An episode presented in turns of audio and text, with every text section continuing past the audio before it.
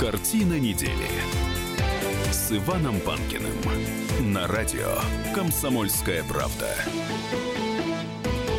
Студии действительно Иван Панкин. Здравствуйте. И рядом со мной Николай Сванидзе, историк, журналист. Николай Карлович, мое почтение. Добрый день, Иван. Очень много интересных, разных новостей на этой неделе, которые нам предстоит с вами обсудить в ближайшем часе. Одна из них, это, конечно, обвинение со стороны Великобритании в адрес России. Я имею в виду, глава Ми-5 назвал нашу страну растущей угрозой для э, Великобритании. Что вы по этому поводу скажете?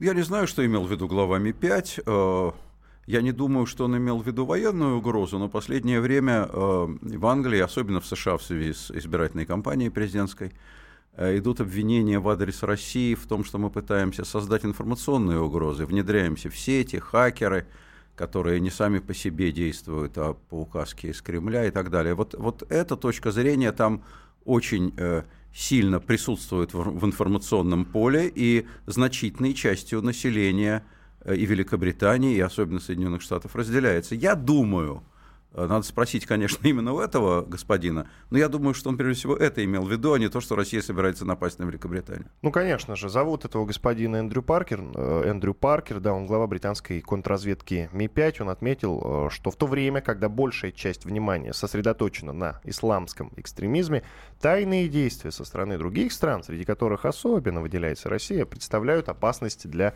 Великобритании. Соответственно, наверное, он именно военную угрозу имел в виду. Не так давно давно э, британский Таймс э, написали о том, что э, Россия вслед за Крымом хочет захватить Прибалтику. Вот буквально на прошлой неделе, в конце прошлой недели появилась эта новость. В связи с чем вдруг в Великобритании появилось так много новостей о военной угрозе со стороны России? Я повторяю, я думаю, что речь идет именно об угрозах, прежде всего, информационных. Прибалтика достаточно далека от Великобритании. Разговоры о Прибалтике, так же, как и о Приднестровье, так же, как и о Польше, кстати, они пошли вслед за событиями в Донбассе. То есть им уже э, два года с, с, с половиной, как только после, после присоединения Крыма э, стала развиваться ситуация в Донбассе, и пошли разговоры, кстати, не без подачи наших ястребов, которые э, после Крыма стали говорить, ну теперь, ну теперь на Киев, я помню эти высказывания, могу даже фамилии назвать, вот, причем публичные абсолютно. На Васильевском спуске произносилось, на митинге, посвященном присоединению Крыма. А, э, то, конечно, народ перепугался на Западе, они привыкли жить спокойно, они решили так, ну, Россия там считает, что она с колен встает, значит, она теперь, если рухнет, э, она теперь рухнет сначала на Украину, а поскольку туловище большое, то и, и Прибалтику тоже, значит, захватит, ну, а дальше как получится. Ну, забеспокоились. И вот это беспокойство, это волнение, которое будируется и нашими средствами массовой информации, их залихватскими милитаристскими заявлениями все время. Ну, посмотрите наши общественно-политические программы. И западными средствами массовой информации, которые на это отвечают в том же примерно режиме. И, конечно, это, это беспокойство присутствует. Время от времени оно, оно э, возбуждается. Э, справедливости ради, надо заметить, если говорить о США, мы до этого отмалчивались. Мы э, никак не отвечали на их обвинения о военной угрозе со стороны России. Разве нет? Нет, ну Путин ну вот на Валдае только сказал э, про банановую страну в адрес США. Нет, как? У нас... Что у нас... они не банановая страна. Ну, не банановая страна, это был троллинг, э, несомненно. Потому что, когда говорят о США, ну, это же не банановая страна, не так ли? Если что, вы меня поправьте, сказал наш президент. Ну, это троллинг. Это, это такая тоже... Эм, По-моему, он серьезно сказал э, совершенно. Э, ну, это серьезный троллинг. Э, значит, э, но в принципе, ведь они считают так, и они недалеки от истины. Э, Путин, умный, очень опытный политик, он сам позволяет себе в основном вполне себе взвешенные заявления. Но средства массовой информации федеральные, которые полностью вручную контролируются из Кремля, они вот то, что у Кремля на уме, то у наших федеральных СМИ на языке. Поэтому они воспринимают заявления, которые звучат из эфира наших федеральных каналов, как позицию Кремля.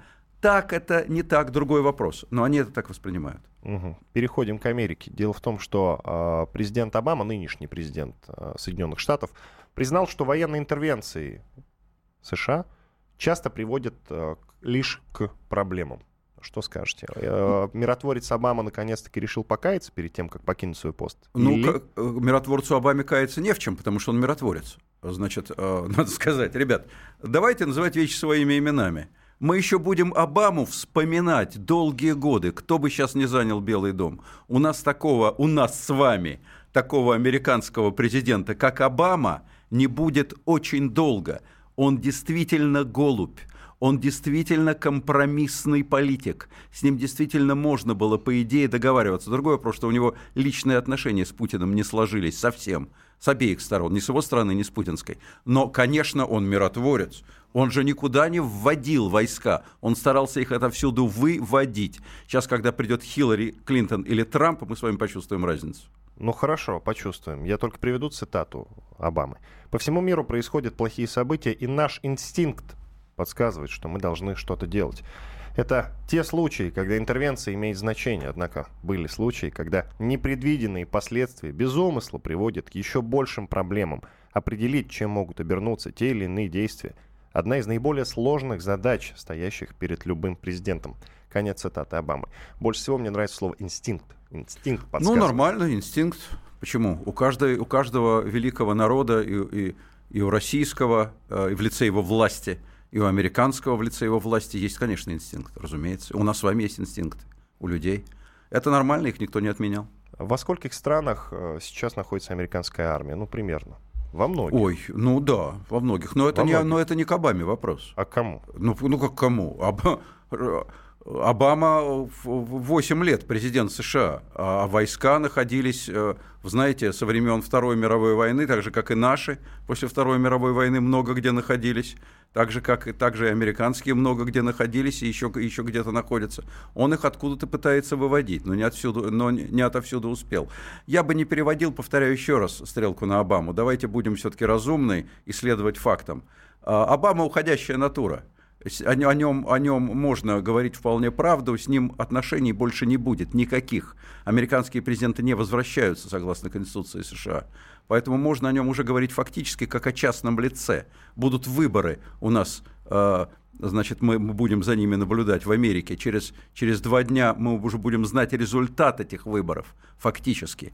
А, а с января новый, вновь избранный президент въедет в Белый дом в Вашингтоне. Все, Обама больше не реально действующий политик.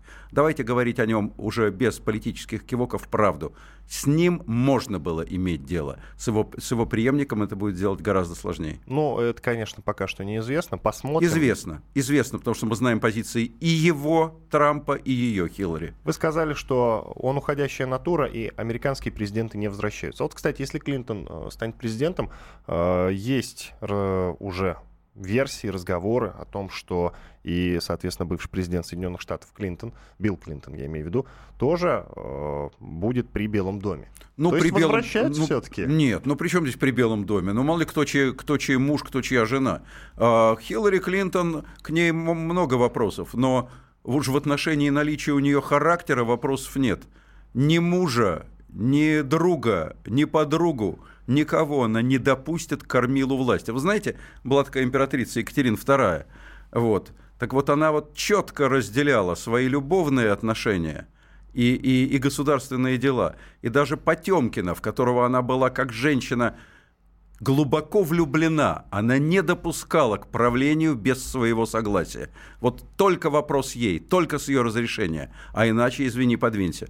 Хиллари Клинтон не Екатерина II, но женщины с таким характером никого не допустят к власти. А, на следующей неделе уже будет известно о том, кто станет президентом, соответственно, 8 число не за горами. А, вы на кого ставите? А, вы знаете, прогнозы дело э, плохое, я ни на кого не ставлю, и денег бы не поставил сейчас ни на кого, потому что они достаточно тесно идут. Но э, последние дни э, Трамп очень здорово подогнал Хиллари, но не догнал ее.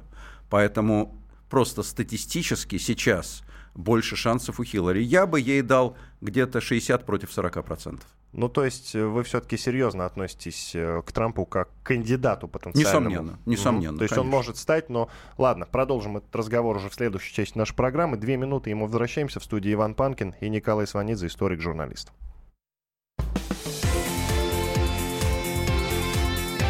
Картина недели с Иваном Панкиным. Картина недели с Иваном Панкиным на радио «Комсомольская правда».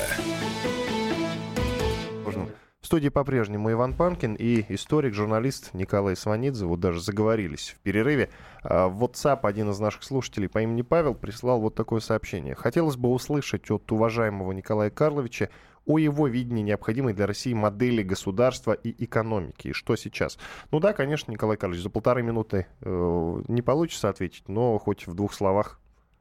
Ну, моя позиция такова. Э, это должны э, быть работающие Э, институты государства и гражданского общества, те, которые прописаны у нас в Конституции, дорогие друзья. То есть у нас должны быть работающие выборы реальные, альтернативные.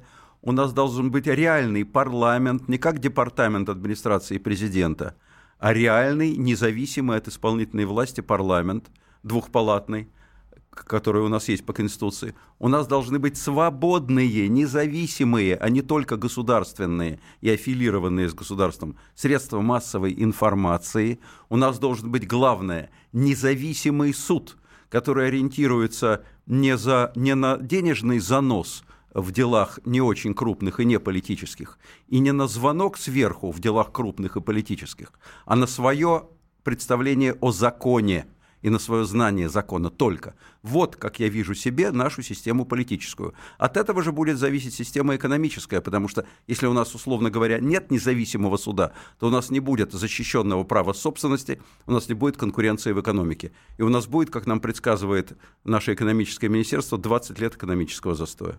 А, идем дальше по новостям. На этой неделе прогремел закон о российской нации. Ну, пока только разработка этого закона, хотя Владимир Путин уже эту идею поддержал. Э, суть в том, что вот этот самый закон, а точнее его принятие закона о российской нации создаст нормативную платформу для национальной политики и государства и заложит базу для регулирования межэтнических отношений в государстве. Так считает председатель Комитета Совет Федерации по конституционному законодательству Андрей Клишес. Что скажете? Да ничего не скажу, надо почитать, что за закон. Значит, я понимаю, что он будет исходить из вполне себе э, разумных установок, э, согласно которым э, российская нация, э, она э, рассматривается как, как совокупность граждан Российской Федерации. Вот что такое российская нация. Но, э, и это правильно. Но просто я не вполне э, понимаю, зачем издавать такой закон. У нас в Конституции написано, мы многонациональный народ Российской Федерации это уже есть. Поэтому что, еще, больше, еще более масляным делать это совершенно правильное, нормальное масло? Я не вижу смысла издавать те законы, которые, которые уже сформулированы в нашей Конституции. Я не понимаю, зачем это. Поэтому, может быть, пойму, если, его, если когда его прочитаю. Итак, сенатор отметил, что Целесообразность разработки закона российской нации обусловлена тем, что в настоящее время отсутствует нормативное единство в системе актов, регулирующих отношения в рамках национальной политики государства, а также системный правовой подход к определению понятия «нация» и категории «национальный». Вот в чем суть. Ну, э, это будут упражнения на, на филологическую тему, на тему русского языка, что такое нация, что такое национальный. Потому что у нас под национальностью имеется в виду если спросить любого человека на улице его этническое происхождение, а, скажем, во всем мире имеется в виду э, э, его гражданство. А, вот, а, вот мы будем разбираться с, с проблемами соответствия нашего языка и, и, и иностранных языков, или мы будем решать какие-то реальные проблемы. Повторяю еще раз, надо почитать закон. На данный момент я не вижу, чем он может помочь нам. У нас сейчас, кстати, в национальном плане плане межнациональных отношений ситуация мне не представляется очень острой, слава богу. У нас сейчас есть более острые ситуации. Но дело в том, что национальная ситуация, она вторична по отношению к экономике и к, и к ситуации в социальной области, области. Если у нас будет плохо с социалкой, если народ будет недоволен, всех этнических происхождений народ, от, от Москвы до Дагестана, тогда взорвутся и межнациональные отношения. Вот э, такая опасность всегда существует. В какой мере любой принятый закон сможет эту ситуацию разрешить, не уверен. Целый ворох новостей от э, бывшего прокурора Крыма Поклонской. А, сейчас, я напомню, она является депутатом Государственной Думы и живет в Москве, депутатом от э, партии «Единая Россия». И э, как-то уж загремело, кстати, э, после переезда. Вы, кстати, ни с чем не связываете такую шумиху вокруг Поклонской? Она специально создает вокруг себя вот этот информационный шум? Я Или думаю, что да. Получается? Я думаю, что. Вообще вновь, вновь эм, появившиеся вот новые, новое поколение депутатов Государственной Думы, госпожа Поклонская, господин Толстой, наш с вами бывший коллега, журналист, вот они очень бодро, резко Э, просто сразу начали, в галоп перешли сходу, привлекая к себе медийное внимание, и в основном в одном направлении, э, в направлении разыгрывания такой э, остро-патриотической православной карты, которая сейчас, видимо, считается наиболее модной э, и правильно читается, и наиболее перспективной в карьерном отношении. Я просто заступлюсь немножечко за Петра Толстого. Он а, один из бывших моих руководителей, я к нему отношусь с большим уважением. Я просто с Поклонской не работал, не знаю, ничего сказать не могу. Так вот, он человек толковый, очень умный. а не одно, не другое, одно другому не противоречит. Я, да. я никого дураком не назвал. Итак, э, по очереди новости, которые нам скажем так, представила к обсуждению Поклонская. Это, конечно же, фильм «Матильда», который еще не вышел, но о котором уже все знают. Кстати, хорошая реклама. Может быть, договорняк а, между учителем и Поклонской. Может быть, но я в это не верю. Ну, слава богу. Потому что он назвал, сам учитель назвал обвинения в адрес своего фильма смехотворными. Прокуру, прокуратура уже проверила э, фильм Алексея Учителя «Матильда», не нашла в нем никаких нарушений. А, ранее в бывший прокурор Крыма Наталья Поклонская просила Генпрокуратуру проверить эту картину. Хотя фильм не видела. Вспоминается э, история да, с Пастернаком. Совершенно конечно. верно. Не читал, но осуждаю. Вот то же самое получилось. А, тем самым образом Поклонская поставила в себя скажем так, в неловкое положение. Я, я слушал, смотрел ее интервью, когда она, значит, говорила, что да как, да почему, и не нашел ее аргументы даже вменяемыми, откровенно говоря. Сейчас предлагаю послушать мнение режиссера фильма «Матильда», который еще не вышел. Зовут его Алексей Учитель, его все знают. Слушаем комментарий. Все, что творится, э, невозможно, потому что фильм в работе будет готов через несколько месяцев, и никто его не видел. Поэтому все обвинения просто ну, не, э, бессмысленно, потому что как могут люди о чем-то говорить, не видя картин. Издано миллион воспоминаний уважаемых людей, есть масса переписки. Э, конечно, все это бред. Но э, все равно э, выводы можно делать только посмотрев картину. А э, трейлеры это ну, набор некоторых кадров, и ничего там оскорбительного я не вижу. Э, вот примерно так. Плюс э, есть уже был такой запрос, и есть уже ответ прокуратуры, поэтому второй раз я не думаю, что прокуратура будет отвечать. А в ответе сказано, что все в это Алексей Учитель, режиссер фильма «Матильда», вообще известный кинорежиссер, э, который снимает достаточно толковые фильмы. Вот его ответ э, госпоже Поклонской. Фильм, правда, уже проверили, слава богу, не нашли там ничего э, серьезного, я имею в виду, ничего такого, за что могла бы Генпрокуратура зацепиться, фильм мог бы и не выйти. А вы, кстати, Николай Карлович, делали в свое время про балерину Матильду Кшесинскую, насколько я знаю, историческую хронику. Какой-то год ей посвящен, разве нет? Совершенно справедливо. Значит, я... Э, да, действительно был роман, глубокий роман, красивый, э, прекрасный между наследником русского престола, будущим э, императором э, Николаем Александровичем, Николаем II и балериной юной тогда совсем Матильдой Кшесинской. Красивый роман. А потом э, Николай женился, э, и роман сошел на нет. Он любил свою жену, как известно. У них была тоже был прекрасный и трагический роман с трагическим завершением. А Матильда Кшесинская вышла замуж за кузена царя, за великого князя Андрея Владимировича, прожила с ним очень долгую жизнь. Он умер, если память изменяет, где-то в кон... во второй половине 50-х годов, по-моему, году в 56-м в Париже а она умерла аж в начале 70-х, в глубокой старости. Был замечательный роман в юности у этих двух красивых молодых людей, у наследника престола и балерины Кшесинской. В чем проблемы? Учитель, кстати, помимо всего прочего, что интересно, так же, как, кстати, Константин Аркадьевич Райкин, он абсолютно политически лояльный персонаж, Алексей Учитель. Абсолютно. Значит, к нему политических вопросов нет – поддерживает и одобряет. При этом талантливый режиссер. Причем здесь вообще прокуратура? Вы представляете, если у нас каждый художественный фильм, скажем, на историческую тему, который выходит, будет прежде всего рассматривать прокуратура. Где прокуратура, где художественное кино? Вот на мой взгляд, вот это вот мракобесная свистопляска, которая, которая последнее время вошла в моду и которую сейчас поддерживает в, в, в частности госпожа Поклонская, она настолько опускает наш образ и в мире, да бог бы с ним. Главное, внутри самой страны, в собственных наших глазах.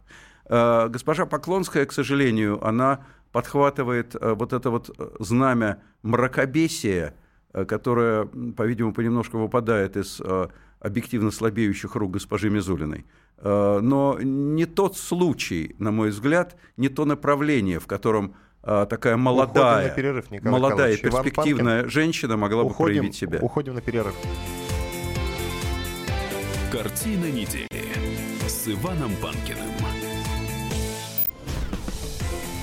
Картина недели с Иваном Панкиным на радио «Комсомольская правда». В студии Иван Панкин и Николай Сванидзе, историк, журналист. Продолжаем обсуждать самые главные темы этой недели. Вот среди прочего, конечно, это ряд заявлений от э, бывшего прокурора Крыма Поклонской. Сейчас она работает в Государственной Думе, соответственно, живет в Москве, и э, мы с Николаем Карловичем сейчас зацепились за вот какую штуку. А вдруг э, вот эти все заявления, которые делает Поклонская с завидной регулярностью, которые взрывают интернет, безусловно, а вдруг они связаны с тем, что за нее взялись какие-то имиджмейкеры.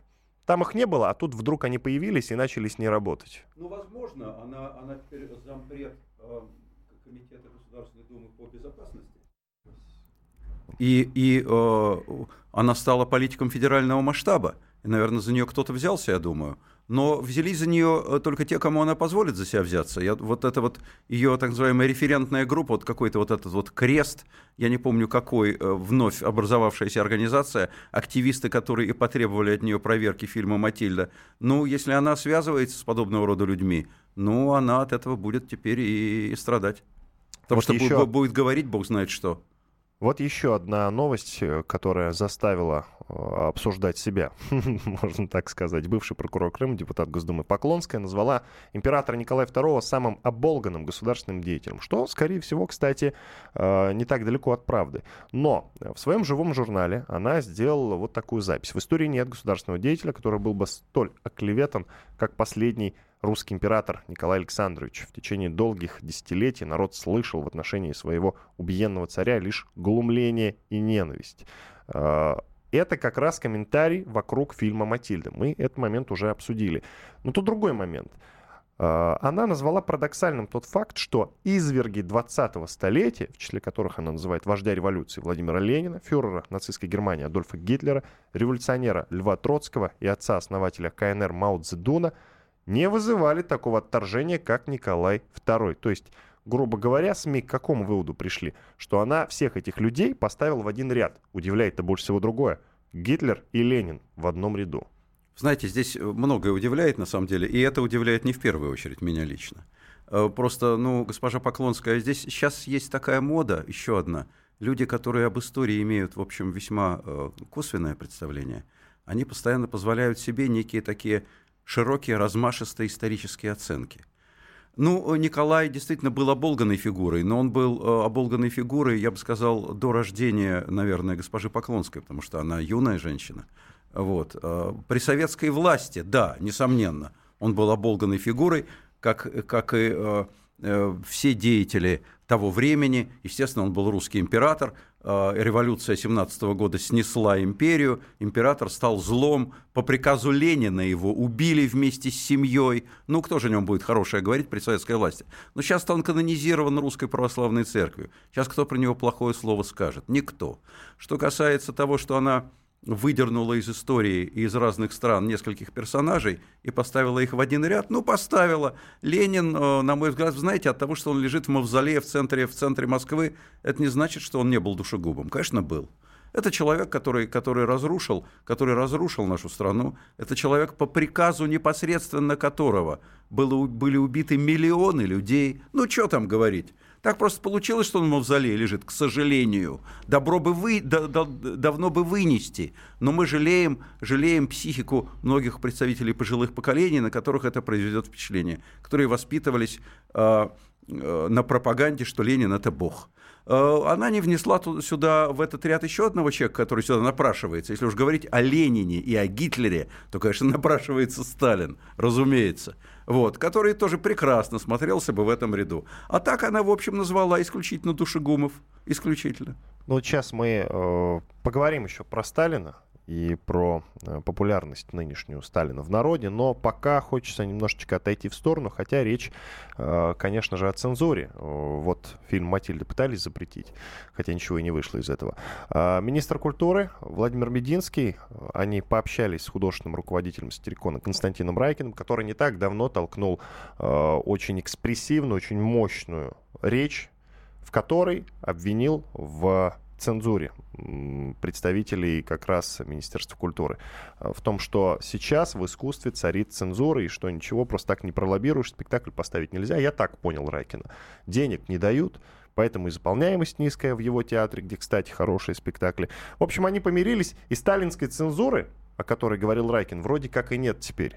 Э, ну, после примирения. Деньги будут выделяться, все будет хорошо. Театр э, отреставрируют наконец-то, он будет красивенький. Не придется им выступать э, на э, арене КВН, которая по соседству с Сатириконом находится. И, в общем, все будет хорошо. А вы как считаете, вот э, Райкин специально толкнул ту речь, чтобы э, добиться от Мединского э, такой реакции? Ну, во-первых, я не уверен, что все будет хорошо. Я бы здесь избегал крайностей. Сталинской цензуры у нас и не было при Сталине э, несопоставимо было с тем, что есть сейчас. Там просто убивали режиссеров, что там говорить про цензуру. Э, мучили и убивали. И мы знаем имена этих режиссеров. А, а сейчас, конечно, этим, слава богу, не пахнет. А цензура, ну вот, пожалуйста, мы только что про Матильду с вами говорили. Да. Это не спектакль, это фильм, когда прокуратура проверяет еще не, еще не вышедший фильм. Ну что это такое, не цензура? Ну, Нет. Ну, это, форма, это форма цензуры, несомненно. Проверили, ничего не нашли. Да а может не быть, нашли, кстати, но благие те... намерения преследовали? Ну не знаю, что. Ну а, ценз... а цензоры вообще преследуют благие намерения, начиная с императора Николая I. И они все родину любят. Исключительно. Кто ж плохие намерения преследует? Исключительно хорошие. Вот, поэтому э, насчет того, что все будет хорошо, не уверен. Тенденцию сейчас я наблюдаю другую, и ее выражает, в частности, госпожа Поклонская, в том числе, не только она одна. Вот. Но э, лично у Константина Аркадьевича с Министерством культуры, может быть, дай ему Бог, он талантливейший человек, все будет и хорошо. Возможно. А, Никита Сергеевич Михалков высказался наконец-то, спустя долгую паузу по поводу всего происходящего вокруг Райкина и Министерства культуры. Он сказал, я Костю Райкина люблю, но мне хотелось бы понять, где его ущемили, действительно. Я сейчас а, прямую цитату представлю. Костю Райкина я очень люблю, он талантливый человек, но мне хотелось бы понять, где его ущемили, чего он не имеет. Он имеет центр, Райкин Плаза, свой театр, школу. Он ставит то, что хочет. Многие, я в том числе, еще не очень точно знаем, что такое несвобода. У Кости Райкина есть такой пассаж. Обидели, оскорбили религиозные чувства верующих. И говорит он об этом достаточно пренебрежительно. А кто-нибудь рискнул бы поставить спектакль, порочащий пророка Мухаммеда? Опять, ну это старая песня, которая началась с Пусирает. А почему они не в, не, не в мечеть вошли, испугались? А, значит, знаете, когда, когда есть, есть жесткое достаточно закручивание гаек, а мы говорим, ну, вы фашизма не видели, там, условно говоря. Ну, ну не видели. Хорошо, что мы не видели. Вот. А, вы знаете, меня огорчает то, что... Эм, я бы так сказал. Я, я, же, я, я, я очень люблю старые фильмы Никиты Сергеевича Михалкова и считаю, что он один из самых ярких, талантливых режиссеров наших, в всяком случае, э, когда он ставил эти фильмы. Молодой и зрелый Михалков. Вот. И его нынешняя позиция общественная, гражданская меня очень огорчает. А, меня огорчает то, что он оказывается... Как бы он ни признавался в любви к Райкину, он оказывается здесь э, союзником не Райкина, а мотоциклиста Залдастанова. Вот это меня огорчает. Mm, ну, я бы не стал их вообще в один ряд ставить. Ну почему? Есть, есть, есть диалог косвенный, есть конфликт идейный Райкина и Залдастанова.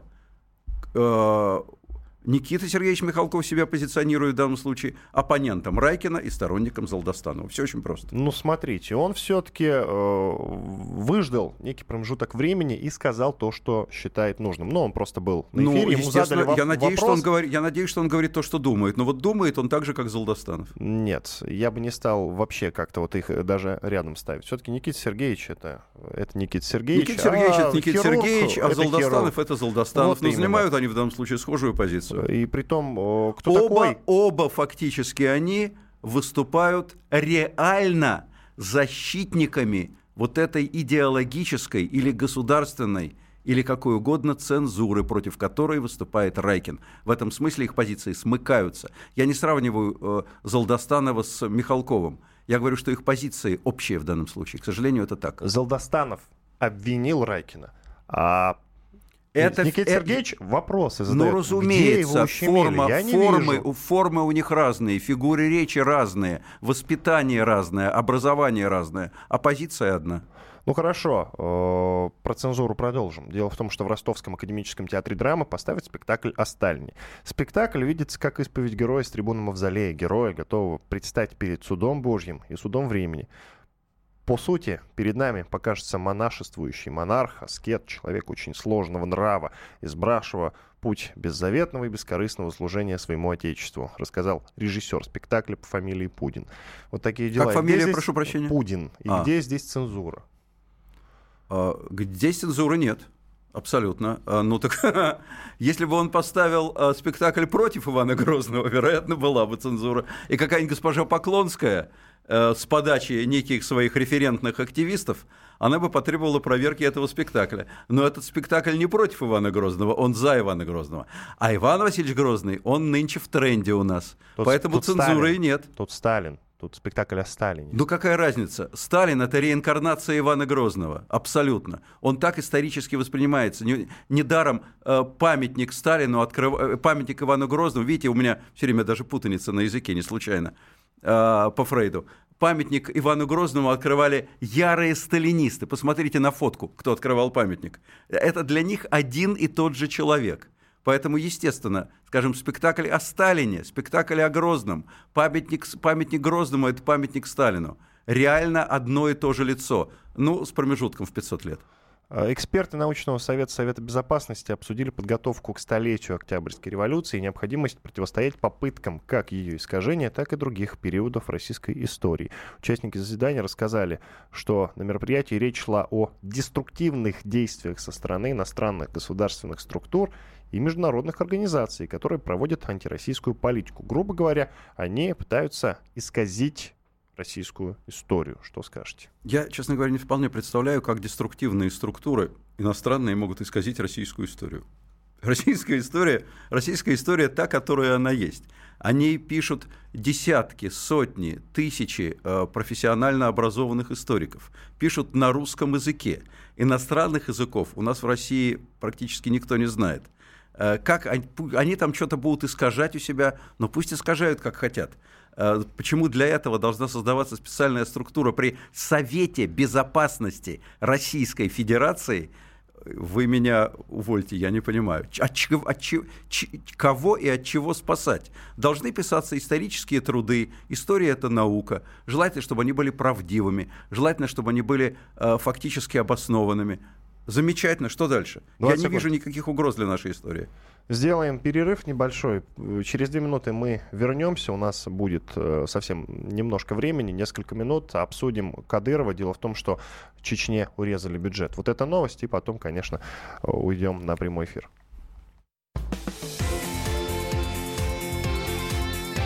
Картина недели с Иваном Панкиным. Картина недели с Иваном Панкиным на радио «Комсомольская правда». В студии Иван Панкин и Николай Сванидзе, историк-журналист. И последняя новость в этом часе, одна из тех новостей, которая навела шуму на этой неделе. Дело в том, что э, Рамзан Кадыров пожаловался на сокращение финансирования Чечни. И вот появилась новость о том, что э, президент России Владимир Путин поручил правительству рассмотреть возможность увеличения объема финансирования госпрограммы развития Северного Кавказа. Э, ваше мнение, Николай Карлович? О чем? Что вы думаете об этом? о Кадырове, о Путине, о Чечне. О Кадырове, увеличении бюджета. Значит, ну, вообще, смотрите, мне э, вот что любопытно. Шумиха, которая э, которую поднял не так давно Кадыров. Э, очень много новостей, буквально на каждой неделе было какое-то от него громкое заявление, которое все обсуждали. И потом вдруг стало известно о том, что Чечне урезали бюджет. Мне многие по секрету сказали о том, что э, как раз та шумиха, которую воспроизводил Кадыров, она была связана с тем, что он знал, что Чечне урежут бюджет. А, ну, э, видимо, знать это было несложно, потому что э, у нас урезается вообще бюджет. У нас сейчас очень большие сложности с бюджетом, с, просто с деньгами. Поэтому невозможно всем урезать, пенсионерам урезать, образованию и медицине урезать, а Кадырову не урезать. Значит, э, ему и так Аллах, как известно, в последнее время давал немало денег, э, слава Богу, значит, то есть Аллаху. Э, и, и он хочет, чтобы и продолжал давать в дальнейшем. С этим сложности. Поэтому ведь Кадыров очень сильный практический политик. Давайте не будем считать, вот я не согласен с теми, кто считает его там диким горцем. Нет. Он очень сильный практический политик. Он знает, что, когда нужно говорить, чтобы получить то, что ему надо его действия, они в значительной степени рациональны. Это кажется, что это вот что-то случайно, что он такое. Нет, все очень практически выверено. Сейчас он добивается того, чтобы на него вновь обратили внимание, чтобы поняли, что его регион важнейший, что если не дать денег, там могут быть непредсказуемые последствия, и себе дороже, говорит он Кремлю, говорит он Путину, уважаемый Владимир Владимирович, я ваш я полностью ваш, я ваш пехотинец, но без денег мне не сдержать мой регион. Вот что он говорит. И Путин это слышит.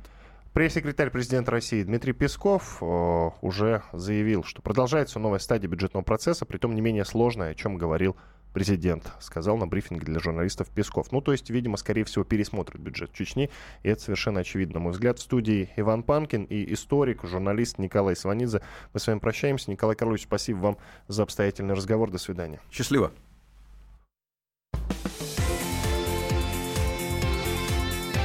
Картина недели с Иваном Панкиным.